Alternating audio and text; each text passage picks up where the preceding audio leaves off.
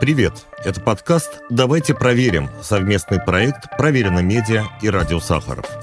В этом подкасте мы разоблачаем недостоверную информацию, рассказываем о том, как появляются фейки и объясняем, как многое сегодня можно проверить самостоятельно. И это совсем не сложно. Сегодня в выпуске вас ждут три истории. Про недавние новости о тяжелом ранении главы украинской разведки Кирилла Буданова, про последнее письмо Валерии Новодворской и промыло из евреев. История первая.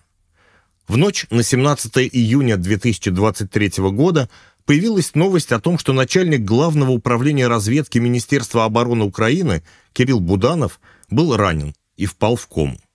Эта информация распространялась со ссылкой на одно из крупнейших изданий Германии – журнал «Штерн». Новость быстро стала вирусной в Телеграме, собрав за первые сутки не менее 7 миллионов просмотров, главным образом в провластных телеграм-каналах. Даже главный пропагандист страны Владимир Соловьев поделился этой новостью, чем привлек к ней еще больше внимания. В течение следующих дней некоторые российские СМИ, включая «Правду.ру», «Амур.Полит.ру» и «Московский комсомолец», также опубликовали новости о ранении Буданова – а последняя СМИ, московский комсомолец, даже заявила о его смерти от полученных травм. Однако проверка показала, что авторитетный немецкий журнал «Штерн» никогда не публиковал никаких сообщений о ранении и коме Кирилла Буданова. И вообще в последнее время ничего не писал о начальнике украинской разведки. На это обратил внимание журналист Алексей Ковалев – Оказалось, что по состоянию на 16 июня последнее упоминание Буданова на сайте Штерн-Д было сделано 15 мая, а последняя статья, в которой ему было уделено значительное внимание, была опубликована аж 28 февраля. Вечером 17 июня редакция журнала «Штерн» обнародовала заявление, в котором подтвердила фиктивность сообщений о ранении и коме Буданова.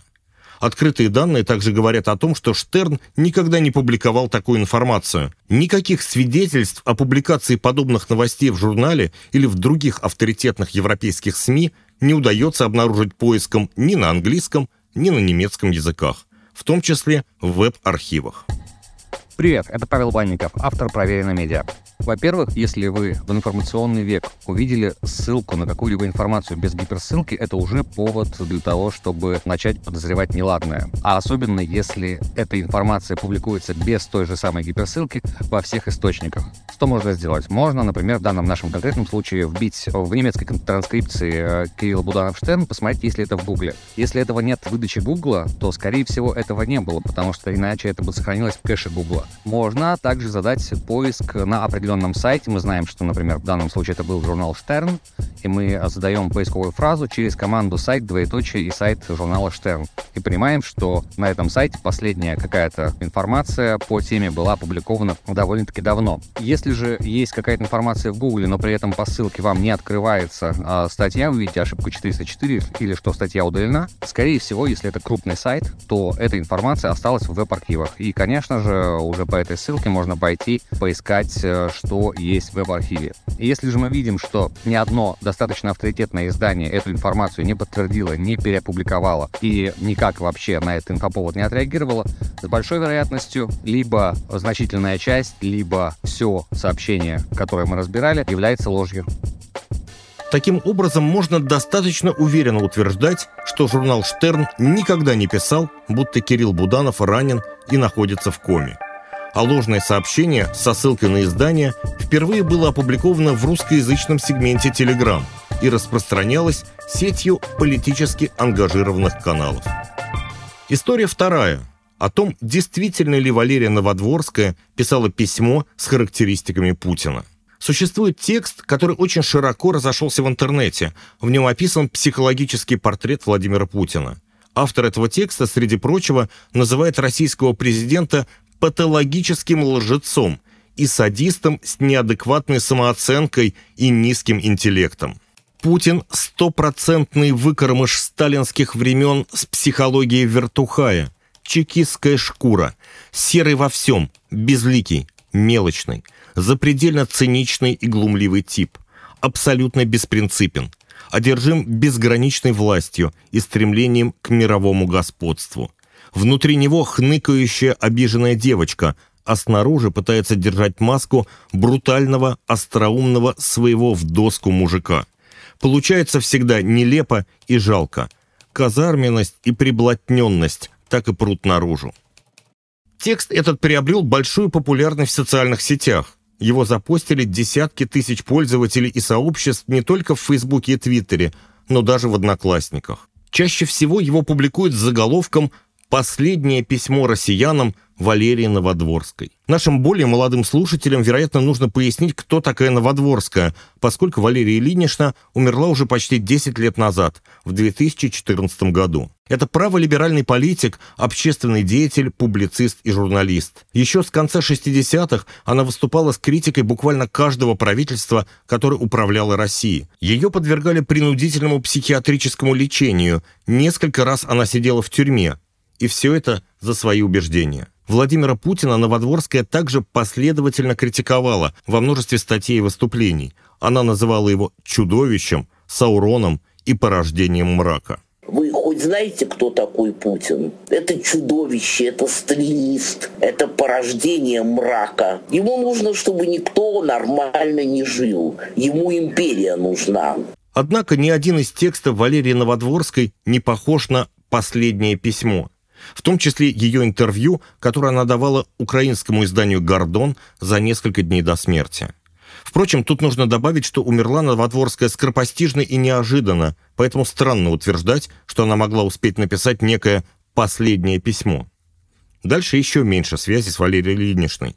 Как оказалось, текст последнего письма ей стали приписывать только с середины прошлого 2022 года, а самые ранние его публикации появились в интернете еще в 2018 году, и его автором был пользователь Фейсбука по имени Александр Тверской. Это блогер и журналист, который выступал с резкой критикой Кремля. Самая старая из доступных сегодня публикаций появилась в Фейсбуке 14 сентября в 3 часа дня по московскому времени. На ней скриншоты поста Тверского. Никакой Новодворской там не упоминается. А все мысли изложены от имени самого Тверского. Оригинальный пост, судя по всему, также появился 14 сентября, но сегодня ни сама запись, ни страница пользователя недоступны.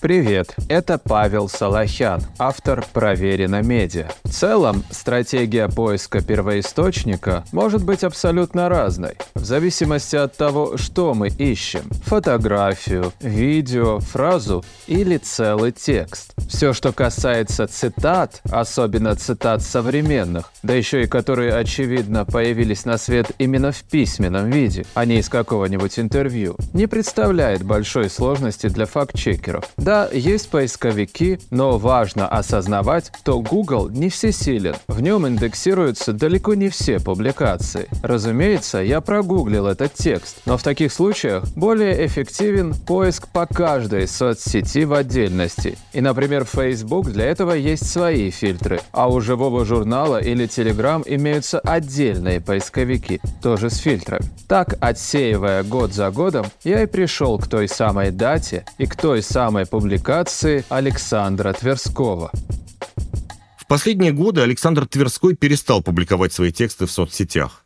Несмотря на это, цитаты из его старых постов до сих пор активно распространяются в русскоязычном интернете. А история с последним письмом – это еще один пример того, как вирусные тексты могут быть ошибочно приписаны известным личностям, которым они подходят, по мнению коллективного бессознательного. История третья. О том, действительно ли в Третьем Рейхе варили мыло из жира евреев. В книгах и в интернете часто можно встретить информацию о том, что в Третьем Рейхе, то есть в гитлеровской Германии, массово производили мыло из человеческого жира. Такие истории нередко рассказывают даже маленьким детям. Это такие страшилки, которые должны показать, насколько ужасным и бесчеловечным был гитлеровский режим. Особенно активно они начали тиражироваться после Нюрнбергского процесса, Постепенно идея о том, что в числе нацистских преступлений была и варка мыла из жира людей, получила широкое распространение во многих странах мира.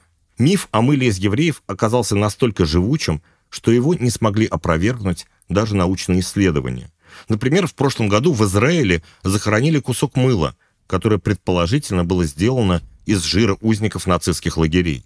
Одновременно с этим миф о мыле из евреев стал одним из наиболее популярных аргументов отрицателей Холокоста. Смотрите, мол, если они обманули столько умных людей баснями про мыло, то и с другими историями про Холокост может быть то же самое. Но вы, наверное, уже поняли, что слово «миф» мы используем не случайно. И сейчас мы расскажем, как его можно опровергнуть. Сообщения о том, что нацисты варят мыло из людей, стали появляться еще в первые годы Второй мировой войны. Такая информация в 1941 году фигурировала в отчетах американской разведки, ну, правда, со ссылкой на слова местных жителей. А уже в следующем году, 42-м, об изготовлении мыла из трупов евреев со страниц газет «Чикаго Трибьюн» и «Нью-Йорк Таймс» заговорил лидер американского сионистского движения Стивен Сэмюэл Вайс. В Данциге с 45 -го года сразу несколько человек описывали историю о производстве мыла из людей. Сначала это была польская публицистка Зофья Налковска, а после взятия города войсками Красной Армии власти отправили в лабораторию медицинской академии двух врачей, чтобы исследовать содержимое этой лаборатории. Вот как такой осмотр описывают антропологи Александра Архипова и Иосиф Зислин. Они видят жуткую картину. Везде разбросаны части тел со следами медицинских операций. Кроме того, они увидели там цистерны и белую массу, похожую на жир, про которую один бывший работник, поляк, сказал, что это мыло, сделанное из людей. Эти и другие свидетельства помощник главного обвинителя от Советского Союза Лев Смирнов представил впоследствии на Нюрнбергском трибунале.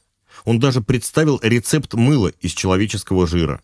Его Смирнов получил от поляка Зигмунда Мазура, который был лаборантом в институте, где немецкий патолог Рудольф Шпаннер проводил свои эксперименты и якобы изготовил 100 килограммов мыла из человеческого жира. Сам Мазур до трибунала не дожил, он умер в тюрьме от тифа. С тех пор сюжет о производстве мыла из людей много раз воспроизводился в литературе, СМИ и в устных рассказах. Его достоверность не подвергалась сомнениям наравне с другими преступлениями гитлеровского режима.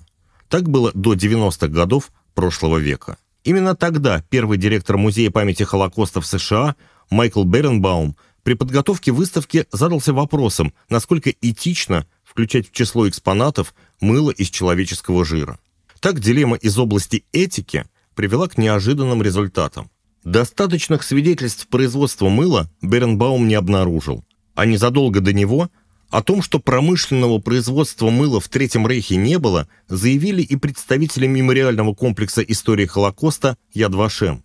Все это заставило ученых глубже заняться исследованием вопроса. Специалисты в области антропологии и истории обнаружили, что легенда о мыле, изготовленном из людей, впервые появилась еще во время Первой мировой войны, во многом благодаря британской пропаганде – и несмотря на то, что позже сами британцы опровергли этот сюжет, он уже успел распространиться за пределами страны. История о том, что некие враждебные социальные группы перерабатывают людей на мыло, стал крайне популярен в Европе и в России в 20-30-х годах 20 -го века. Так, например, жители Петрограда обвиняли в этом китайцев. Все это к началу Второй мировой войны создало почву для рождения нового, но сходного мифа. Нацисты делают мыло из евреев. Наиболее детально исследовал вопрос польский историк Йоахим Неандер. В 2006 году он опубликовал исследование, в котором проанализировал доступные тексты и фотодокументы. В результате ученый обнаружил недостатки в работе польской комиссии, отсутствие достаточных материальных свидетельств и несоответствие в показаниях Мазура. Особенно странным было то, что описанный им рецепт мыла был не только устаревшим, но и опасным для использования людьми а это плохо стыкуется с высоким уровнем технологического развития Германии того времени. Что же касается деятельности патолога Рудольфа Шпаннера, то ее активно расследовали в Британии и Германии, а его самого трижды допрашивали в 47-48 годах, но в итоге оправдали. Суд не обнаружил достаточных доказательств его вины, так как он проводил эксперименты только с мертвыми телами а посмертный анализ показал, что среди трупов, которые поставляли Шпаннеру для опытов, евреев и вовсе не было. Так что об убийстве евреев и изготовлении из них мыла в этом случае говорить нельзя. Теперь давайте посмотрим не на исторический, а на химический аспект этого мифа. Ученые исследовали образцы мыла, которые изготовлялись промышленным способом в Германии времен Гитлера. Никаких аномалий или наличия человеческой ДНК – в количестве, которое бы позволяло считать мыло произведенным из человеческого жира, обнаружено не было. С той самой белой массой, которую обнаружили в лаборатории в Данциге, все тоже относительно понятно. В процессе препарирования трупов и подготовки анатомических пособий действительно образуется мыльная масса. Вероятно, именно ее в свое время и назвали мылом из людей.